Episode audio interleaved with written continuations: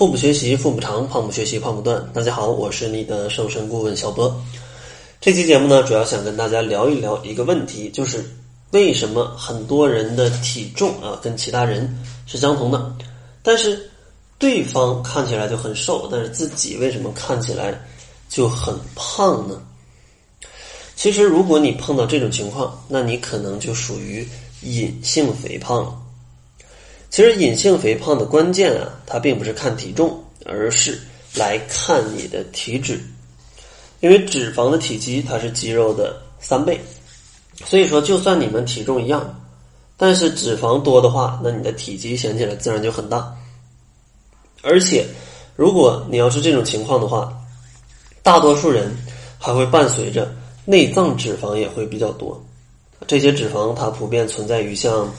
腹腔中的什么肝啊、胰啊，还有胃啊、肠道啊这些器官的周围，所以说，哪怕你们体重一样，但是你的这个脂肪，它可能在你的表面或者在你的体内比较多的话，那你还是会比其他人要胖。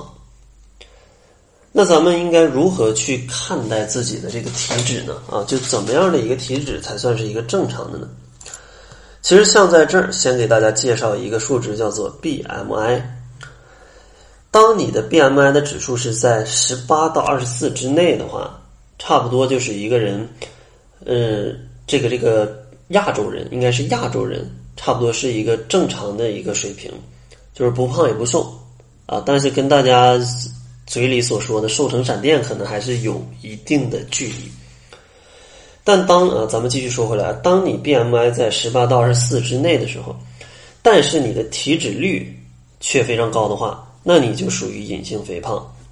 咱们来看啊，正常的成年男性的体脂率啊，应该在百分之十到百分之二十，成年女性呢在百分之十八到百分之二十八。所以说，如果你的 BMI 正常，但你的体脂率比正常的要高很多，那绝对可以说明你肯定属于。隐性肥胖了。当然，除了这些数据，咱们也可以来一些更直观的方法去判断。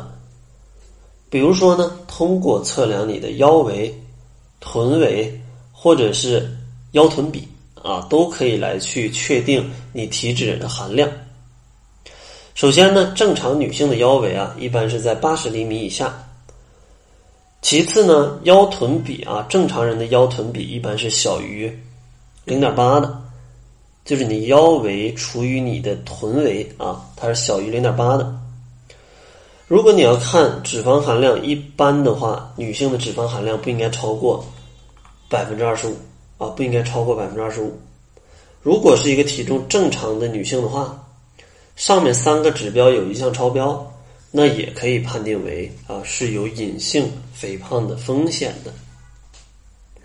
因为这种隐性肥胖，它不仅仅是带来着你的外形啊是不好的，它最大的危害在哪儿呢？最大的危害就是在于你，它会对你的身体健康造成很大的影响。因为你的脂肪它都在你的体内的话，比如说都在你的内脏周围的话，那这样的话是非常引发非常容易引发一些。心血管疾病啊，甚至是一些什么并发的一些疾病啊，这个就是非常恐怖的啊！就像可能三高啊，其实跟这个都是有一些若隐若现的联系的。所以说，这种隐性肥胖，它真的是非常非常的危险啊，非常非常的危险。所以说，如果你是这种情况，一定要格外的注意。那到底应该怎么来减脂呢？今天呢，咱们就不展开来讲啊，给大家一些。全全倒脂肪的啊，这种建议啊，就是直接给大家建议，就不给大家讲一些理论啊。首先呢，在饮食上，咱们要尽可能的去摄入一些天然的食物，然后去避免这些加工次数比较多的，然后它是一种非常精细化的食物啊，多吃一些天然的，比如说糙米、蔬菜。鱼类，呃，然后它这些烹饪的方式最好以这个蒸、煮、炖为主啊。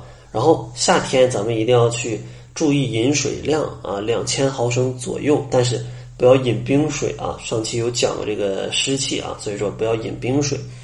然后下午四点之后呢，咱们就减少一点碳水化合物的摄入，然后在一天摄入的总热量不超过身体所需的前提下去采用一些少食多餐的方法，并且呢，避免身体长时间处于空腹状态啊，从而导致你的暴饮暴食。如果可以的话，咱们还要加一点运动，对吧？运动可以是游泳、慢跑、骑自行车。啊，像现在夏天这么热，大家就去游泳吧，这个比较凉快。这种持续时间较长的有氧运动都可以帮助大家去减少身体的脂肪，而且还建议大家去加一些力量训练，来去让你整体的这种基础代谢啊得到一个提高，来去消耗更多的热热量啊，更多的热量，帮助你消耗更多的脂肪啊，将这种隐性肥胖啊去给它干掉。在节目的最后呢，还是送给大家一份健康减肥一百一十五招啊！这份电子书呢，也是收集了三千多位胖友的减肥问题来汇总的一个减肥的百科全书，希望能通过这本书来解决大家减肥过程当中百分之八十以上的问题。想要领取它的话，就关注公众号，搜索“小辉健康课堂”，辉是灰色的灰。